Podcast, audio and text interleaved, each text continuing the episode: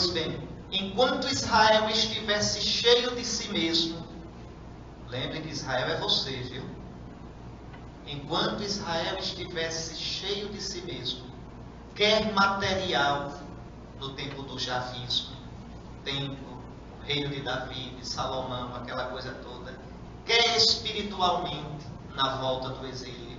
Nós somos o povo santo, só nós temos a Torá, manda de volta o que é casamento misto, as mulheres de volta se fecha. Veja os fariseus, por exemplo. Né? Então, enquanto Israel estivesse assim, não poderia servir aos propósitos do Senhor.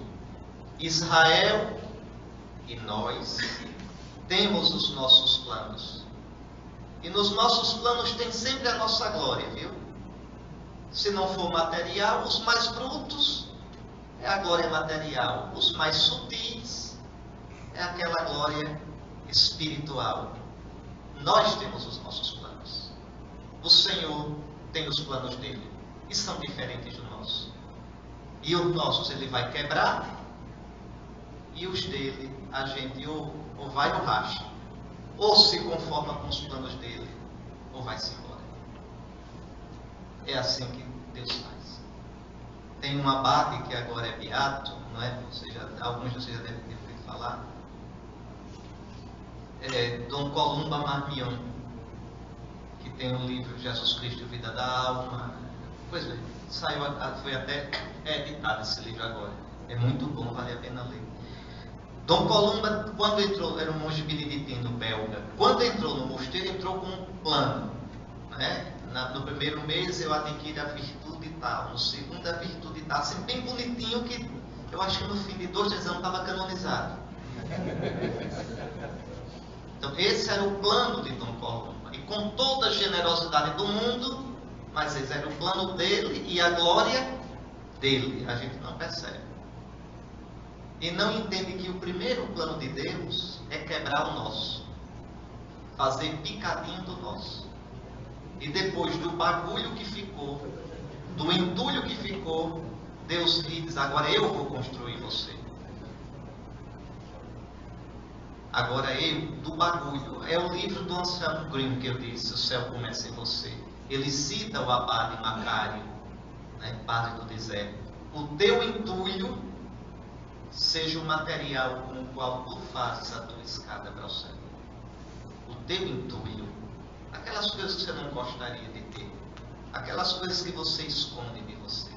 É, esse, é com esse bagulho que é você, que somos nós, que a gente deve fazer nosso caminho para Deus. Então Deus desmonta Israel. Veja, o Senhor tem planos diferentes, a sua glória e não a glória de Israel. O seu reino e não o reino de Israel. É isto que é vida para todos os povos. Israel teve que aprender, e vocês vão ter também na marra, a colocar-se a serviço, ou ficará fora da alegria da salvação. Então veja como é bonito. A terra prometida que Deus promete a Abraão né? Qual é essa terra prometida? É o próprio Cristo. A terra prometida é uma pessoa. Nosso repouso é o coração de Cristo. Nossa herança é Cristo. Veja como Deus, Abraão sai pensando numa terra. Onde é, Senhor? Eu te mostrarei. Veja, a terra é o próprio Cristo. A terra é o próprio coração de Deus o novo templo.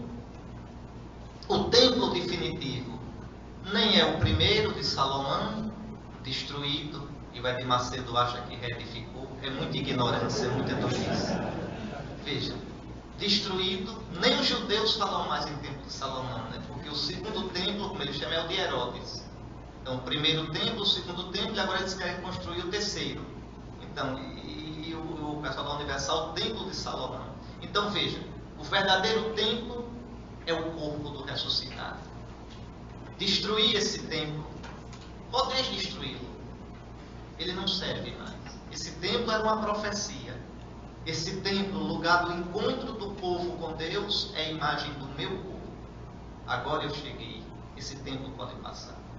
Eu vou edificar o verdadeiro Veja, vi água indo do templo, do lado norte, do lado direito do templo. E realmente a água que sai do lado direito. Então o verdadeiro templo é o corpo de Cristo. Israel não reconstruirá o templo. Isso é um mistério muito grande. É um mistério. Israel tem o dinheiro, tem os instrumentos todinhos já no museu lá dentro, já pronto, uma coisa linda, tudo de ouro, os instrumentos, os estudos feitos e não consegue reconstruir. Veja, porque os muçulmanos construíram bem no monte do templo, no monte Moriá, aquelas duas mesquitas. Pronto, dizem que Maomé subiu, com tanto lugar para Maomé subiu, subir para o céu, ele diz que subiu ali, não é? Numa bula de fogo. Então pronto, os judeus não podem reconstruir o templo.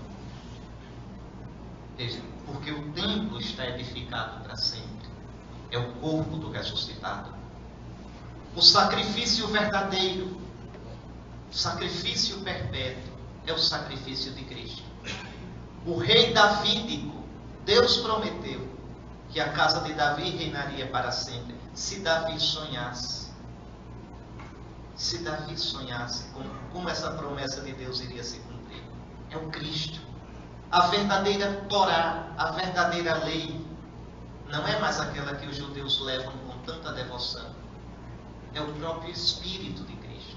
No Novo Testamento, a lei é o Espírito. A lei é o Espírito. É por isso que o Santo Agostinho diz: ama, e dizer ama quer dizer ser dócil ao Espírito, porque o amor de Deus foi derramado no nosso coração pelo Espírito que nos foi dado ama, se dócil ao Espírito e faz o que quiseres. Porque esse Espírito é Espírito de Cristo e lhe dará os sentimentos de Cristo, as atitudes de Cristo. Por isso a moral é muito mais exigente do que a moral judaica. Não é uma moral escrita na lei, mas escrita no meu coração. Que não é fazer o que eu quero, mas querer o que Cristo quer. Veja, é uma moral de livres. Nosso Senhor não nos deu mais um mandamento, e agora os judeus têm dez e nós onze. Não, é uma mudança de nível. O único mandamento para nós é o amor de Jesus. E o amor de Jesus não é uma coisa, é uma pessoa divina. É o Espírito Santo. Espíritos amores. Vinculum caritatis.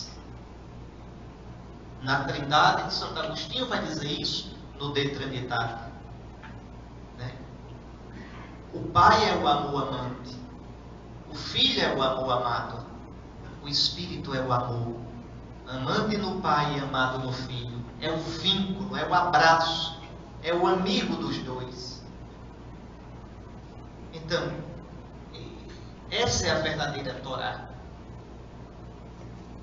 O verdadeiro domínio de Israel será na ordem da graça e do testemunho. Veja, a gente olha para Israel, a gente vai a Jerusalém fazer memória da história de nossos pais e do nosso Salvador Jesus Cristo. Mas Jerusalém para nós não é cidade santa, hein? Atenção, o cristão não tem cidade santa. Cidade santa dos cristãos é a Jerusalém celeste. Os judeus rezam voltados para o Santo dos Santos em Jerusalém. Os muçulmanos rezam voltados para Meca. Os cristãos rezam voltados para Cristo. É Cristo nossa herança, é Cristo nossa cidade santa. Era esse o sentido que infelizmente a gente perdeu, os orientais conservam, nossos irmãos do Oriente, de rezar voltados para o Oriente. É, ad Oriente. Oriente é Cristo. É de onde vem o futuro, é de onde o sol nasce, é de onde brilha o dia eterno, da eterna visão. Era esse o sentido. Ele é o sol nascente, o novo, o novo. É interessante que a Escritura diz, não diz que Deus é aquele que era, que é e que será. Não, Deus não será. Deus vem. É o que era, eu conheço. É o Deus de meus pais, o Deus fiel. É o que é. É o que agora é minha pela está comigo. É minha força, meu baluarte. E é o que vem. Ele continua vindo como um dia novo, como surpresa. Como surpresa. Deus é o Vinturus, aquele que vem sempre como novidade, aquele que não pode ser medido, aquele que eu não posso premeditar. Ele é livre, é o Deus nômade, é o Santo de Israel. É Espírito que sopra onde quer, e eu devo estar aberto para as surpresas de Deus.